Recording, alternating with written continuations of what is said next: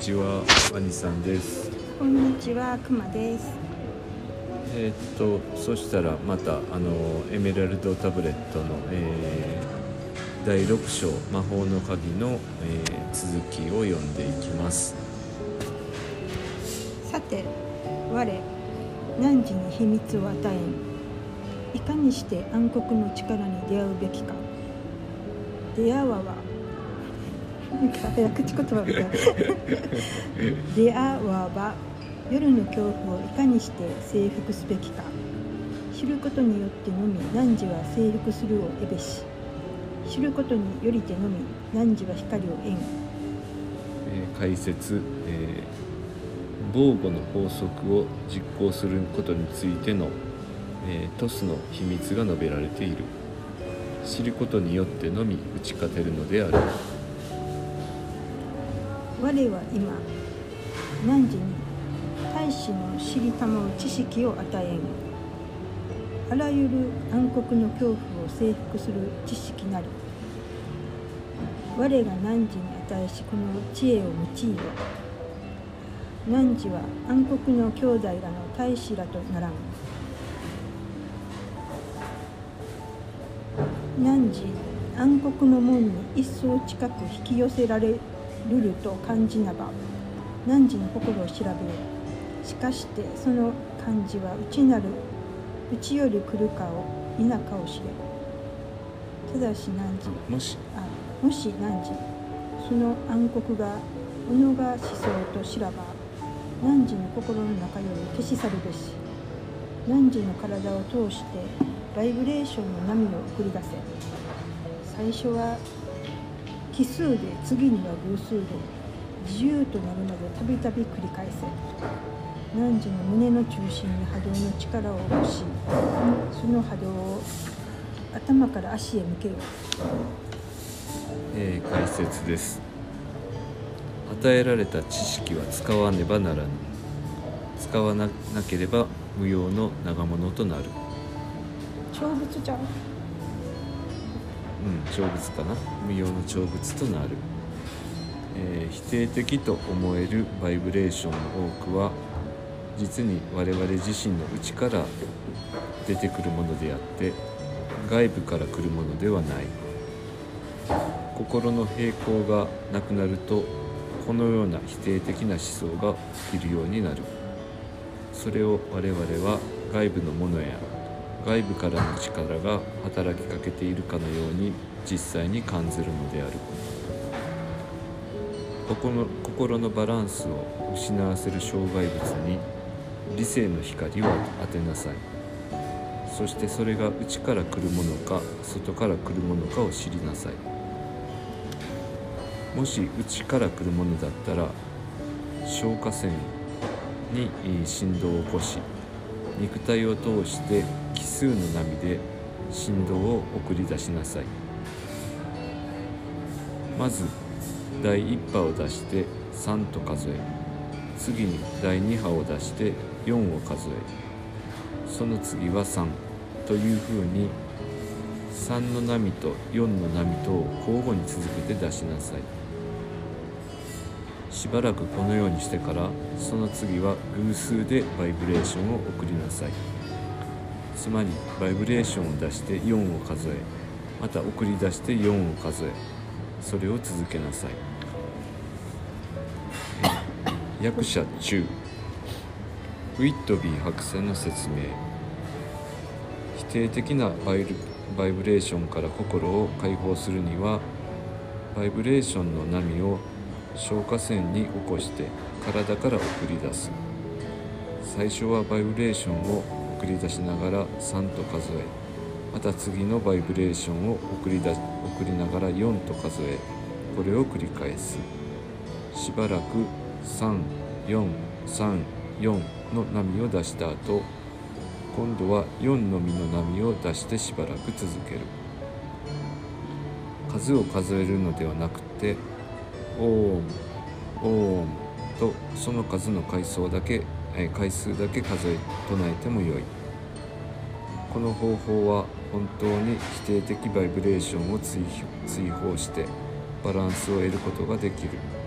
私はいつもそれを実行していると同志は言う。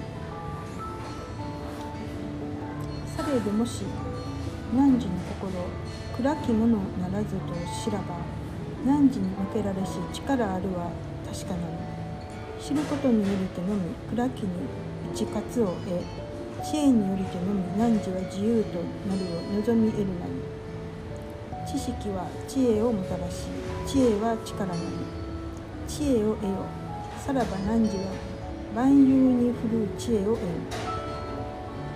まず暗黒もて束縛されてるところを探せ。汝の周りに円を描きその中心に立ちてかの方法を用いよ。しからば汝は自由を得ぬ暗黒の空間に汝の両手を高く上げよう。両目を閉じて光を引き込め汝の次の言葉を思い時空を貫きて光の霊に呼びかけよう。さらば汝ら自由とならおお生命命どっちでも、なおお生命の霊よ汝我が体を光の 霊もって満たしたまえ。闇を貫きて輝く花から浸りたまえ。七人の主？主？主？七人七人の主の統治したまう部屋から浸りたまえ我はその7人に345と678そして9と名を付けんアンタナスクエルタスチータルゴヤナウェルタルセムベタアーダルと彼らの名を呼びて我を助け我を自由となし我を夜の闇から助けたまえと頼まん。彼ら彼らの名によって我汝に懇願する。我を闇より解き放ち光もて満たしめたまえと。えー解説。もし調べてみて外部からの力ということが分かったなら暗い部屋かホラー穴に行き自分の周りに円を描きなさい。君がその円の中に入ってから円を閉じるのです。そして、えー先ほど、まあ、あのクマさんが呼んだところで名前かな？アンタナス。クエルタス。あ違うんじゃない違うのか。ここをうん。生命の霊よ汝ああそっか。あ分かった分かった、っていうところからうんうん。えー最後までな、うん、我汝に懇願す我を闇より解き放ち。光のて満たしめたまえと。っていうところまでのをそれを唱えなさい。まあまあ、もう一回そしたら読んでみるとうん「おう生命の霊よ。汝、えー我が体を光の霊もて満たしたまえ。闇を貫きて輝く花から守りたまえ。あ浸りたまえ。7人の主の統治したまう部屋から浸りたまえ我はその7人に345と678そして9と名を付ける。アンタナス。クエルタス。チータル。オヤナ。フェルタル。セムベダ。アーダル。と彼らの名を呼びて我を助け我を自由となし我を夜の闇から助けたまえとのたまん頼まん。彼らの名によって我汝に懇願す。我を闇より解き放ち光もて満たしたまえと。死れ王人よ。汝にこれをなさすこれをなせしとき汝を縛る足かせより解き放たれ暗黒の兄弟らの束縛を切り捨てん。汝その名が束縛する足かせをバイブレーションによりて解き放つ力を絵師を見ざるやはてなま汝の兄弟を解き放つ必要あらばその名を用いよ彼もまた夜よりいでくるを縁ためなりえー解説、えー先ほどの中で、まあ、与えられた言葉は君のために役に立つと同じように他の人にも役に立つ与えられた力は使った方が良い。王人よ汝は汝の兄弟らの助けとなり兄弟を夜の束縛の中に置くこと。中で今我汝に我が魔法を与える。それを取りて光の道に進め。光は汝にあり生命は汝にあり汝は上の周期にて太陽とならん。はい。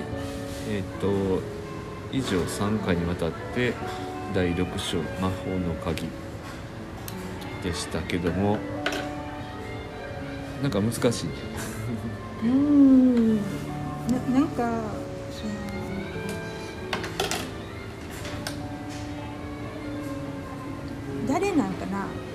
アンターナスとクエルタス、うんチータルゴヤナクエルタルセム、うん。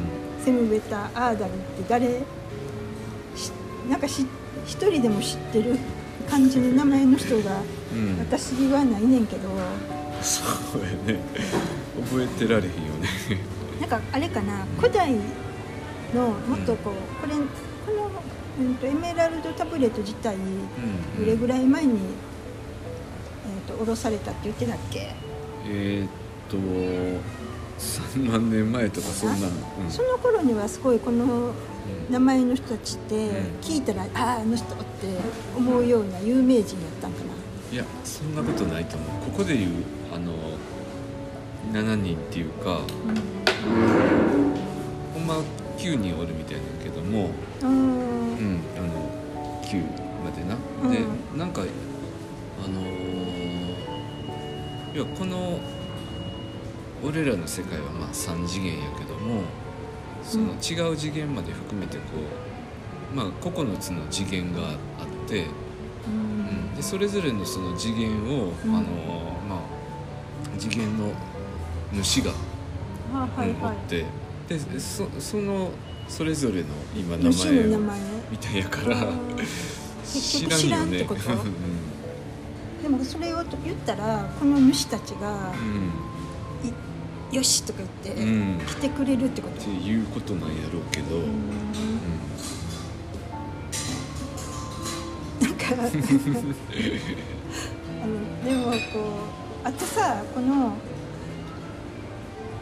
34ん？343やったっけ、うんうん。34343の波を出すってうん。どう具体的にどうすんのかな？振動そうやんな。ちょっと分からへんなあのさっきのウィットビー博士の説明によるとうん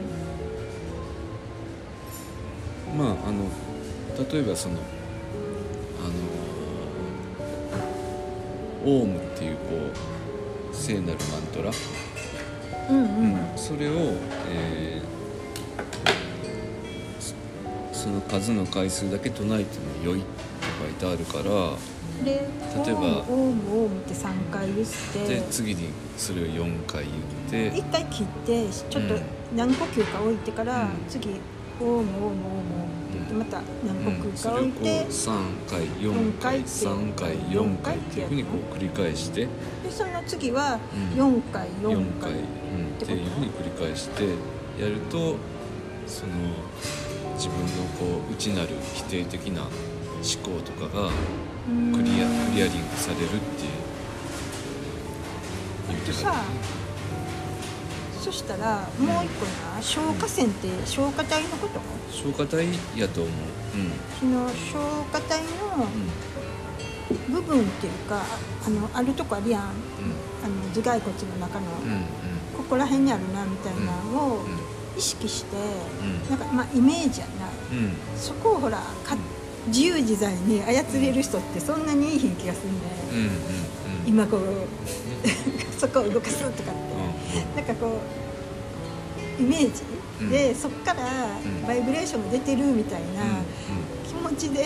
い意図っていうのかな、うんで、うん。このまあおうおうおううん。ややるといいってこと？やと思うけども、今あの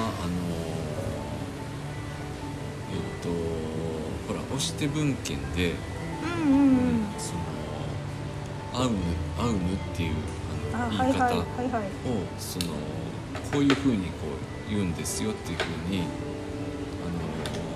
の書いてるやり方があってうーん「あー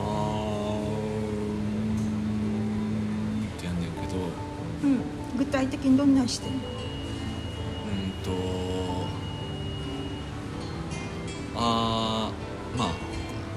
こ音にしたら「あうぬ」やねんけどもあうぬやねんけどもそれはこう3つの音音というよりはそれが連続してまああうんに聞こえんねんな結局。うん。んああうんな。あうん狛犬とかが、うん。あとなんやあの三門とかの何、うんあれふなんかそうそうそうそうあのあの狛犬が「あ」と「うん」力士みたいなほら。うん。う んああいう人らの口やな。あそうーとそううんそうと「あ」と「うん」うん「あうん」な。うんでまあ「あ」は始まり「うん」はまあ終わり。で「あ」は口をこう開けたら「あうん。うん」で徐々にそれをこう閉じていけいいったら自然に「あーうん」っていうふうにか。はいうん。でそのあのうーん。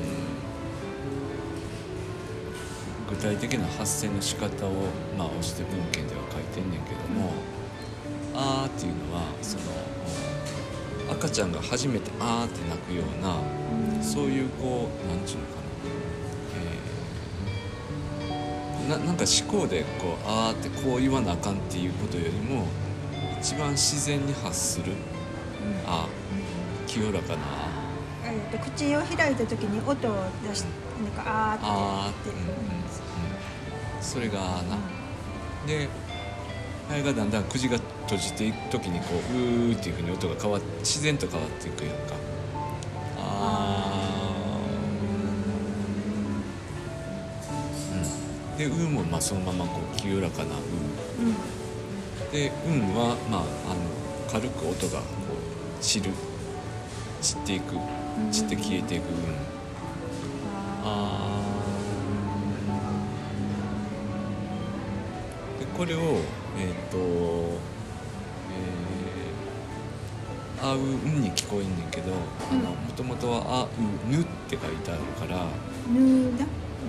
びくびびくビヨンなんよね。ぬ何ぬねんのって鼻の音って書いてビヨンって言うねんけどうん鼻に抜けていくっていうか。うんうん。でそれをだからこう鼻腔共鳴を使ってうん。あーんってやると息をこうあの発音しながら息を鼻鼻の穴から抜いていくイメージやな、うん、鼻の奥のあの鼻腔っていうあ穴があるから、うん。それを響かせるようにやると頭蓋骨がすごい響響くのよ、うんうんうん。振動するの。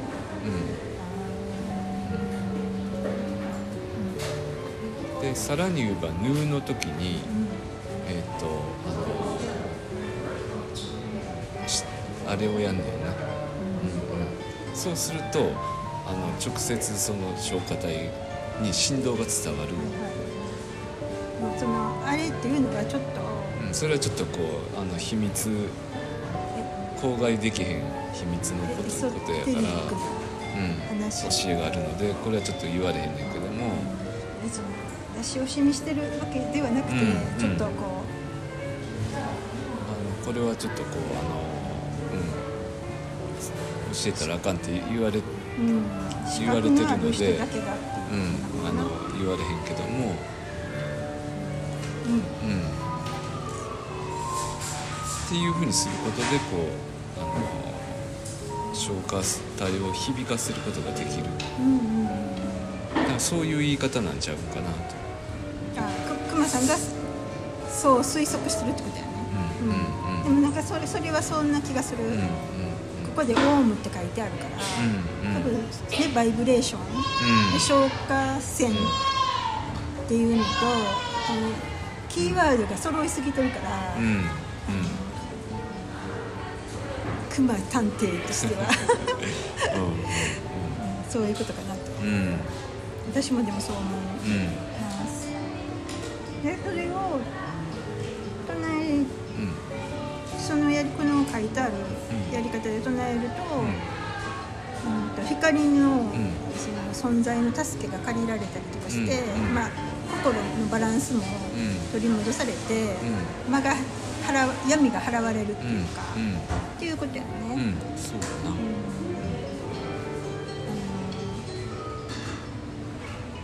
なんかこれもなんかどうどうかなと思うけど阿波歌とかもうん。案外、うん。あのずっと唱えてるとうん。心がこうフラットになってくるというか、うん。うんと結構ええなって思ったうん。体験が結構あるんで、阿波歌を唱えるっていうのもいいかも。うん。うん。そう思う。阿波歌もえーっとあれは五七調やからうんうん。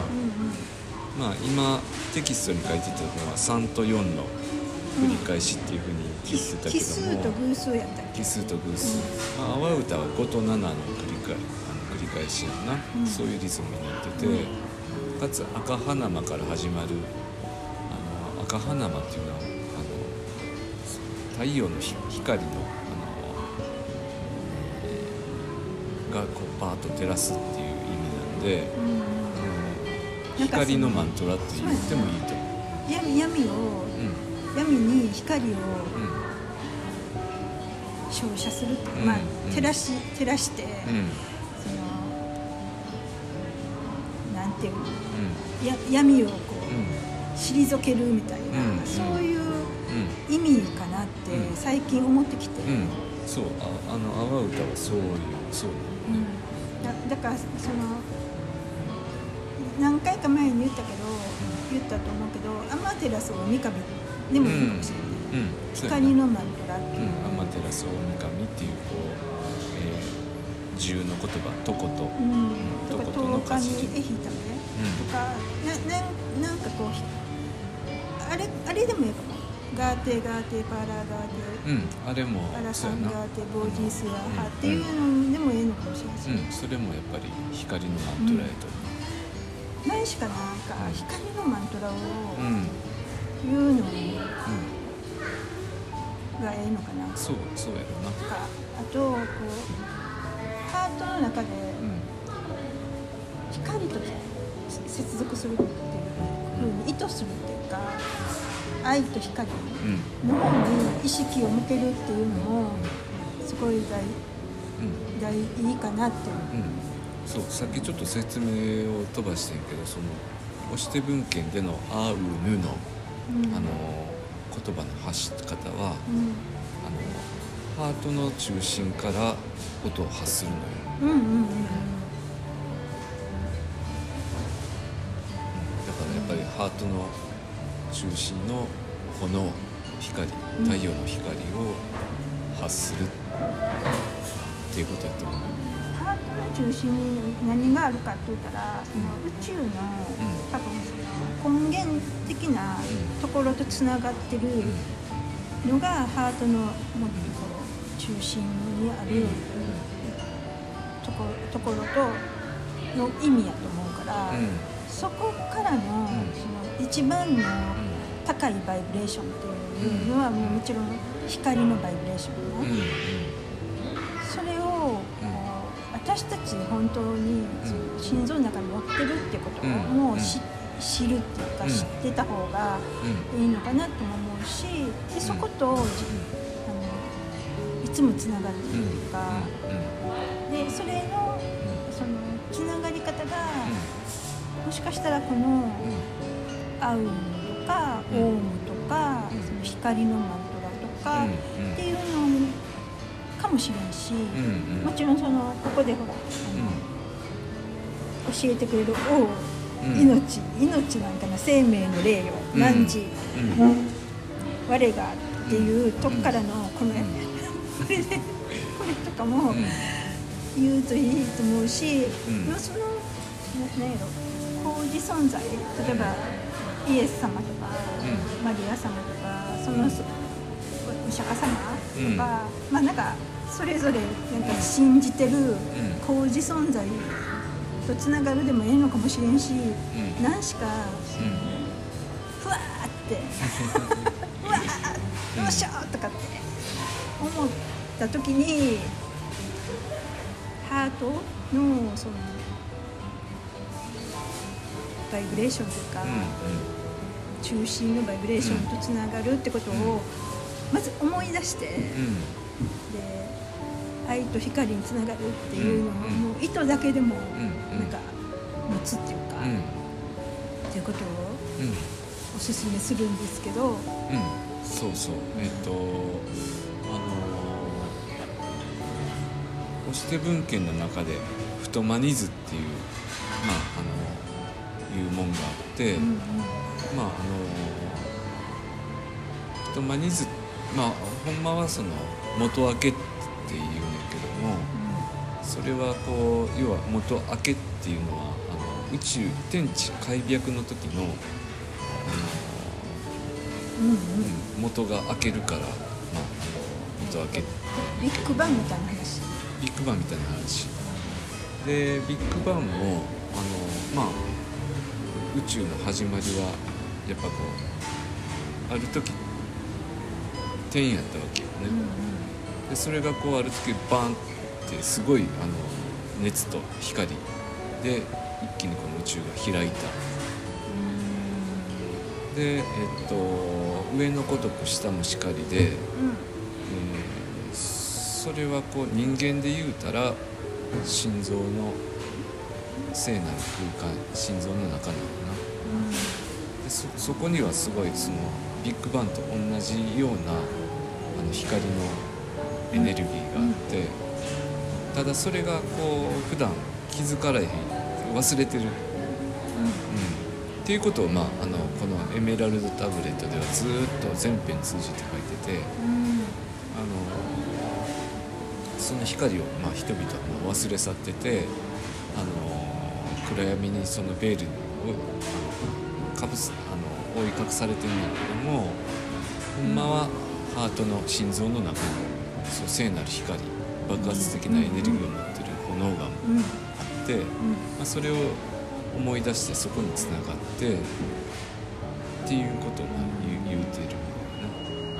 あのちなみにさっきのガーテガーテパーラガーテパーラサンガーテボディスアハっていうのはサンスクリット語の言葉で、えっと般若心経の最後のマンに書かれてるマントラやと思うんだけど、うんうん。えー、と何やったっけ龍樹っていう人が下ろしたとか言われてるのかな、その言葉あそうやった。ナーガルジュナかな？ああそうやった。のその日本訳うんは、日本日本語で言うたらどういう意味かと言ったら「来た来た超えてきた」うん。うん何やったっ全てを超えてきた。けなんか来た来た。超えてきた。全てを超えてきた。光の光中へ。光の中中に来た？うん。今ここに？うんやったっけ？うんそんな意味。うんうん。それって多分一緒やね。そう。闇を超えてそのハートの中からうん。光がうん。バーって差してくるうん。その感じ。それが実は宇宙の根源に突っ込んでいき,、くっていうか、まあ、宇宙の根源に彼の光が来たっていうかうん。そのことをもしかしたらブッダは知ったんかなみたいなあ話。そうやと思うよ。でその般若心経っていうのも、うん。えーっとえー、何やったっけ？えーっとプラジュニア・パラミータ・女神っうんうんていうのがまあ、えーはって。般若女神。般若女神。ね、うん。日本語で言うん、でまあプラプラジュニアパラミータ女神。伊藤武史先生。先生の,、はいうん、あのお話を聞いて知ったけども、その般若心経っていう意味はうん。プラジュニアパラミータ女神の心臓っていう意味って言ってあったよね。うんうん。うん、でやっぱりこその心臓のうん、心臓光の中の聖なる空間。から来る光みたいな。から来る光、うんっていうのとつながってるのかなって、うん。この話を聞いてすごい思って、うん感動的やな。ってうん。うん。思ったこと思ったんですけど、うん。な。んか光とつながるとか愛とつながるってすごい抽象的うん。で、う具体的にどうなんっていうことを、思うけど、うん。でもそのハートがあったら、うん愛情みたいなんて多分あると思うので、うんそれ一つを意識するというか、あの感謝するとか、うんあの自分に対しても、世界うん。うん。周りの人に対しても生かされてることとか与えられてることとかうんに感謝するとか、あうん。と自分への愛でも他者への愛でも世界への愛でも地球とか太陽とか宇宙とかの愛でもなんかそのことだけ思思うだけでも、ん。多分その愛とか光とつながってるってことやと思うので、うん。うん。うん。そんな難しくは考えてもええのかなとうん。いうこともう思って、ん。そうかもね。